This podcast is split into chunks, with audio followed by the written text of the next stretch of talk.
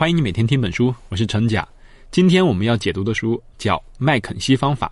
这本书的中文版大约有十二万字，我会用大约二十三分钟的时间和你解读这本书的精髓。麦肯锡咨询工作当中最核心的三个方法。《麦肯锡方法》这本书啊，在美国出版之后是一版再版，非常畅销。为什么呢？当然，很大的一个原因就是因为麦肯锡这个金字招牌嘛。我们都知道，麦肯锡是世界顶级的管理咨询公司。在全球排名前一百的企业当中，有百分之七十是麦肯锡的客户，而这里就汇集了世界上最聪明的头脑，培养了许多顶尖的管理思想家和商界领袖。不过，我们要从另一个方面再看，我们会发现，麦肯锡之所以能够取得今天的声誉和成就，也和他发现和发展了一整套分析问题、解决问题的专业方法论有关。事实上，在一百多年前，世界上还根本没有什么咨询公司。人们在遇到问题的时候啊，更多的都是凭借着自己的经验呀，或者像之前的老前辈啊寻求意见。到后来，随着全球的经济业务越来越复杂，很多公司他就发现啊，现在他需要在营销、管理、财务、法律等等方面有专业的人士给他提供意见，才能支持得了业务发展的速度。于是，管理咨询公司就应运而生了，比如麦肯锡公司的创始人詹姆斯·麦肯锡。他本人就是会计师出身，这些专门的咨询公司在不断的帮助客户解决问题的过程当中，就渐渐的超越了他过去原有专业的局限，而积累了丰富的经验，发展成一整套方法论来帮助大家高效的解决问题。所以呀，高效解决问题是一种可以学习的专门的技能。很多人呢非常羡慕麦肯锡公司的那些成员咨询师啊，觉得他们特别厉害，是人中龙凤。不过，正如这本书的副标题所说，麦肯锡并不神秘，方法论铸就神奇。我们可以通过学习类似麦肯锡这样咨询公司的方法，也能让自己成为一名解决问题的高手。而我们今天分享的这本书，作者曾经是麦肯锡的咨询顾问，他的名字叫艾森·拉塞尔。他呢，就将揭秘麦肯锡公司那些最有价值的理念和方法，告诉我们麦肯锡的那些高级大脑是怎么解决问题的。无论是复杂的商业问题，还是日常的琐碎小事，都可以运用麦肯锡的思考方法，帮我们更快速的找到问题的答案。那接下来，我们就从三个方面讨论麦肯锡方法的核心观点：第一，解决问题的第一步是与事实为友；第二，让思路清晰的关键是系统分析问题；第三，更快找到解决问题的捷径，要进行初始假设，直奔问题答案。好，让我们一一来看。先看第一部分，解决问题的第一步是与事实为友。很多人觉得呀，麦肯锡之所以能收那么高的咨询费啊，是因为他们有一帮经验丰富的专家，还有海量的类型丰富的案例库，以及一批从顶级名牌高校中精选的高材生。凭借着这些人的天赋、努力、经验，哎，麦肯锡的咨询顾问才能够在复杂的商业问题当中纵横驰骋。当然，上面提到的这些因素呢，全都有道理，只不过我们很多人都忽略了一个同样重要甚至更重要的秘密，那就是他们不仅仅很重视经验，他们更重视事实。更重视事实这句话的意思是说，不论我们对一个问题是有经验还是没有经验，我们都不要在一开始就凭自己的经验下判断，而是要先广泛的收集材料，了解真实情况。这就好比一个经验再丰富的法官，如果不先进行大量的案卷的研究分析，他直接凭经验做判断，那冤假错案的几率就非常高嘛。同样的，麦肯锡也发现，要想有效的解决问题啊，首先就是你得多收集事实，与事实为友啊，不仅仅是麦肯锡解决问题的第一步，其实它也是解决问题过程中一直要始终坚守的原则。哎，这是因为麦肯锡发现这么做它有两个好处。首先呢，收集更多的事实啊，能够避免咨询师被自己或者客户错误的直觉给带跑，啊，就是经验有可能会误导我们。有一次呢，麦肯锡团队接到了一个新的项目，当时客户提出的要求就是：哎呀，请你们研究一下，我们公司有一个部门，它业务扩张的机会怎么样？哎，研究他们在什么时机下可以用什么样的扩张策略。通常而言呢。我们接到这样的任务呢，第一个想法就是：哎，过去有哪些扩张的案例呀？有哪些方法可以参考呢？哎，我们大脑中可能会出现很多方法，尤其是一个受过啊很多训练的咨询师。可是麦肯锡的团队他们意识到，首先要回到收集事实的这一步。于是，他们团队成员就花了几周的时间，大量研究各种报告、材料、数据。结果，他们得到了一个完全颠覆性的结论，那就是客户这个部门遇到的问题不是怎么样扩张。相反，他应当减少，甚至是关闭出售这个业务。你看，这么反常识的结论，就是坚持与事实为友带来的。我们能够不被表面迷惑，更好的看清楚问题，就要从事实入手。而且，坚持与事实为友还有第二个好处，也是一个隐形的好处，那就是更加容易增加我们解决问题的说服力。为什么呢？你看，麦肯锡他是个金字招牌。可是呢，毕竟他的咨询师大多数都是那些还不到三十岁的年轻人。你想一想，他的客户都是商场驰骋多年的那些老总们，为什么要听一个初出茅庐的小年轻人的建议呢？这里面的秘密就在于，年轻的咨询师他掌握了更多的事实，不是年轻的咨询师有力量，而是事实有力量。关于这一点，我自己是深有感触，因为我本人就是咨询出身。有一年。我出差带了我们公司一个年轻的咨询师去给市长汇报。我本来还特别担心，哎呀，我这个同事太年轻，可能市长人家不太重视。结果，当他如数家珍的把那些市长想知道但是还不知道的事实逐一分析，并提炼出原因和建议之后，市长大加赞赏，连说后生可畏，后生可畏。我当时心里就在想，这哪是后生可畏啊，这是事实的力量。所以啊，我们学习麦肯锡方法，首先要学的就是麦肯锡这种与事实为友的态度和方法。这个方法不仅能用于给商业客户解决问题，其实在我们日常生活中也是很重要的一个方法。比如，通常在上班的时候，领导经常给大家安排各种任务，有时候呢，新人就觉得领导安排的任务太重了，所以这个时候他们往往会跑去跟领导说：“头，你看这活太多，我做不完呀，能不能给我少安排点通常领导都会笑眯眯的说：“嘿嘿，没关系，我相信你一定能做完的。”应该怎么办？其实这个时候新员工他没有经验，他应当要用的是用事实说话。你看，他其实可以这样说：“头，您看，平时我一天能完成三篇稿子就不错了，也就是一周五天我可以完成十五篇。可是这周您给我安排了三十篇任务，我就算加班熬夜不休周末，我完成二十篇就是上限了。”您看这个任务完不成很麻烦的，能不能延长工期或者找个同事来帮帮忙，咱们确保任务进度呢？这样沟通是不是更有说服力？这就是用了麦肯锡的第一个方法，与事实为友。不过呢，即使我们用以事实为友的方法在做，有时候我们还会发现，当我们思考一个复杂问题的时候啊，其实牵涉的各种因素特别多。如果你这个时候收集事实，就会发现。要处理的事实实在是太多了，千头万绪，有时候很难理清楚思路，怎么办呢？哎，就用到了麦肯锡方法的第二个原则，让思路清晰的关键是用 MISI 法则进行系统分析。我们知道，生活中的很多问题，它表面上看起来很简单，可是你要仔细一推敲，往往很复杂。想象啊，你现在经营了一个淘宝的小店，最近呢，生意下滑。你就想，哎，我怎么样才能提高我店里的利润呢？这个问题啊，听起来很小，其实很大，因为这个问题啊，背后它牵扯的影响因素和事实可能特别多，比如你店里产品的质量啊，你产品的类型风格呀，你售后服务的速度啊、水平啊，甚至你页面的销售文案写的好坏呀，以及淘宝它相关的政策啊、技术规则，都会影响到你的生意。这个时候，你看怎么处理这个看似简单实则复杂的问题呢？这种问题其实，在人类的历史上不断被提出。我怎么捕获更多的猎物？我怎么提高工厂的利润？等等等等，其实他们都是同一个问题。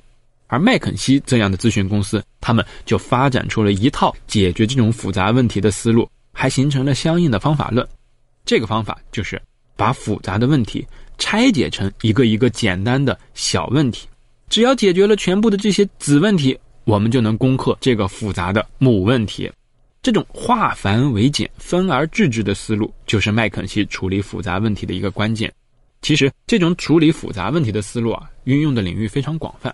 比如让你直接吃一大块牛排，哎，你就吃不了。可是你把它切成一块一块的小块，那就很容易吃。当年啊，科学家认为人类是没办法把火箭送上月球的，这就是因为人们进行大量精密计算之后发现，要把火箭送上太空啊，火箭的自重可能要高达一百万吨，这么大的庞然大物很难上去。后来有人还真把这个复杂的问题给解决了。他把这个问题拆解之后，就把火箭送上月球的步骤分成了几个阶段的子问题，哎，一一解决，就提出了分级火箭的思路。火箭飞一段时间，哎，我就抛弃自己的一部分自重，结果问题豁然开朗，迎刃而解。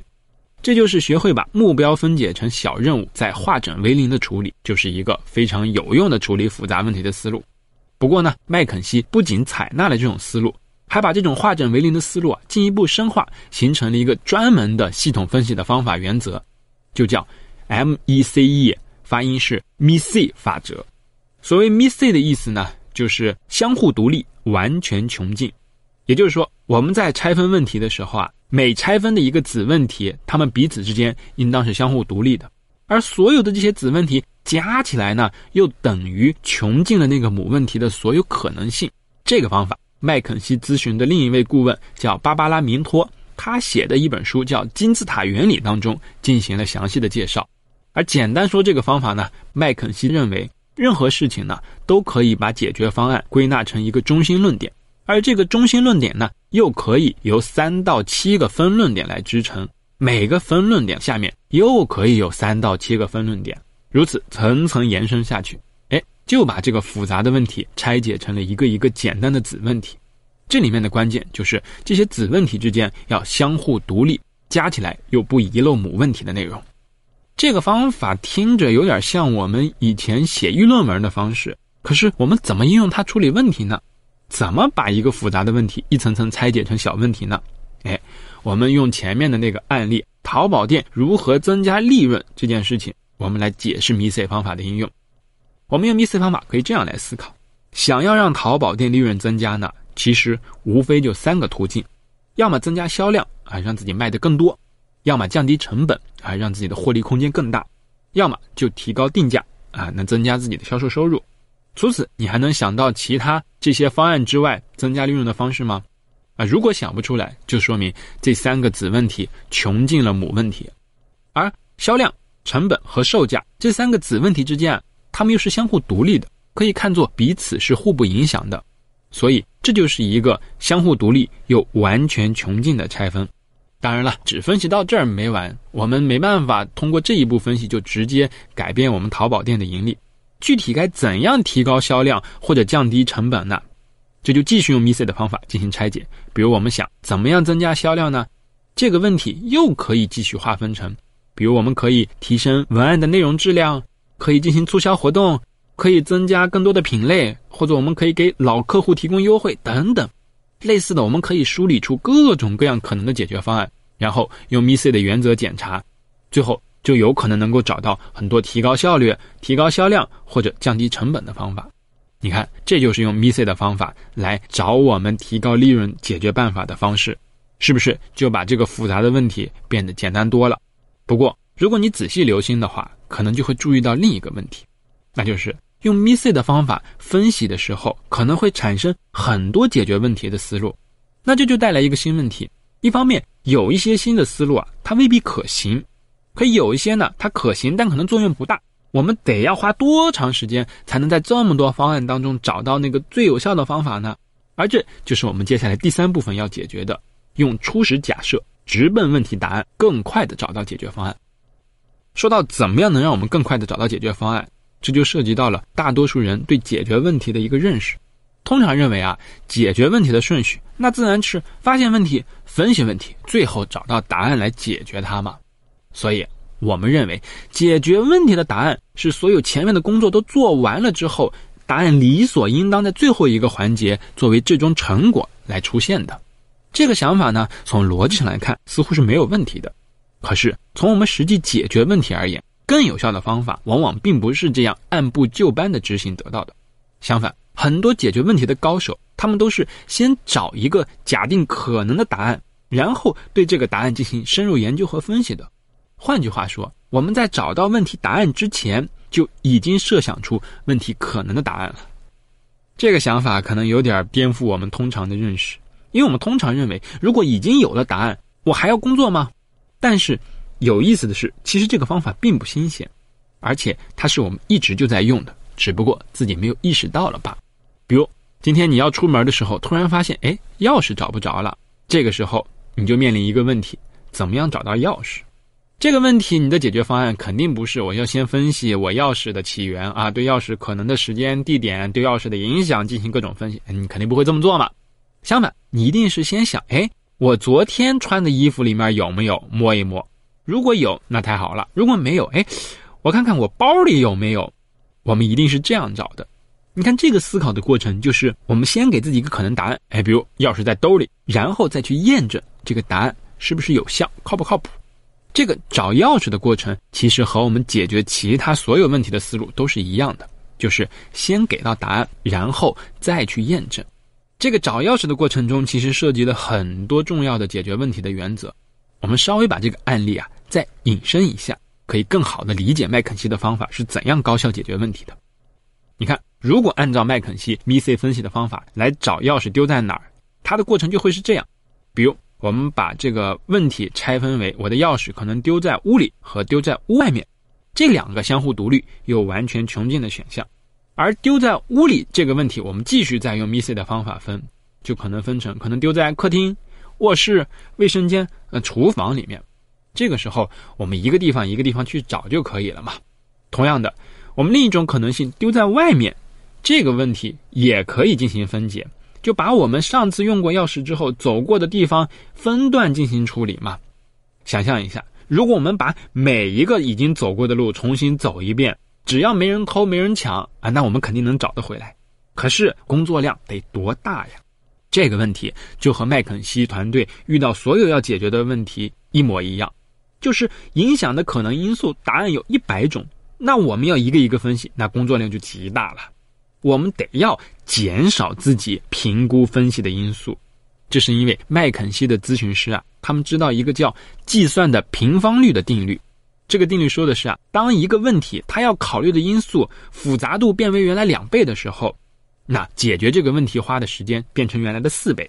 也就是说，问题考虑的因素越复杂，它需要的解决方案的时间是呈指数级增长的。所以，如果找钥匙这个问题有五十多个因素要你一个分析。那它工作量产生的成本还不如你直接换一把锁。那我们该怎么解决这个工作量超大的问题呢？怎么样能让我们不陷入到这么多的细节分析当中呢？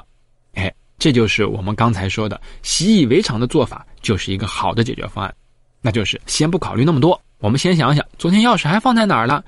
昨天钥匙还放在哪儿了？这个思路其实就是一个解决复杂问题的高效手段。大量的可能性当中，我们通过快速判断。最有可能的解决方案的做法，麦肯锡称为寻找关键驱动因素。在找钥匙这个问题上，关键驱动因素就是昨天钥匙放过的地方。一旦找到了这个关键驱动因素，那其他的各种因素重要性就大幅下降了，我们就可以把这个问题极大的简化。而我们在解决其他类似的问题的时候，也可以通过头脑风暴呀、彼此分析啊，来找到这个问题可能的关键驱动因素，来简化这个问题。而且呀，一旦我们找到了这个关键驱动因素，就能在它的引导下快速找到一个可能答案。比如，这个答案是是不是在昨天的衣服兜里，或者是在另一个包里？这两个答案可能正确，也可能不正确。显然，如果这么做一下就找到了钥匙，那我们就不需要再做其他的工作了。如果没找到，我们再用 MIC 的方法分析其他可能有答案的地方，那效率也要比不这么做更高。所以。这种在钥匙还没找到的时候，我们就猜测可能在昨天的衣服里，或者是另一个包里的方法，称为建立初始假设啊，就是一开始的假设，先给问题找个答案，再看这个答案是否正确。这个方法听起来特别简单，可是显而易见的道理啊，未必被人们实施。在现实中，大多数公司的做法是反过来的。人们往往是先收集大量资料，花很多的时间讨论，却始终没有提出一个要去验证的解决方案。事实上，这个问题最早的时候，麦肯锡自己也没想清楚。早期麦肯锡团队在接到客户项目的时候，并没有养成先建立初始假设的习惯，而是浪费了大量的时间分析问题。后来他们发现这样不成啊，太费时间了。于是他们借鉴了科学研究的过程，改进了这个方法。我们今天的很多科学成果的发现，都是先建立假设再验证的过程。比如我们都知道，银河系的海王星的发现，就是先通过数学计算得到了一个假设，觉得这儿应该有一个行星。然后，天文学家再根据这个假设去寻找答案，结果真的发现了海王星。麦肯锡团队就学会了这个方法思路，在自己解决问题的时候，也是先建立初始假设，再去给问题寻找答案。只不过我们要注意的是，尽管建立初始假设、直奔问题答案是一个高效解决问题好方法，可是这个答案毕竟还只是个猜测，我们一定要抱着开放的心态验证这个答案，不能把这个答案就当成事实来用了。比如麦肯锡团队就曾经遇到这么一个事儿，当时麦肯锡啊接手了一个保险公司的项目，这个团队的项目经理啊经验特别丰富，他一看这个案子就估计出，哎，十有八九啊客户利润下降的原因是因为它出现了漏出，哎，漏出哎是一个行话，哎，漏雨的漏出现的出，意思是说啊，保险公司在经营的过程中。有时候会出现那个还没有对理赔金额进行充分的计算的时候，就已经先把钱给赔付出去了，这就产生了漏出。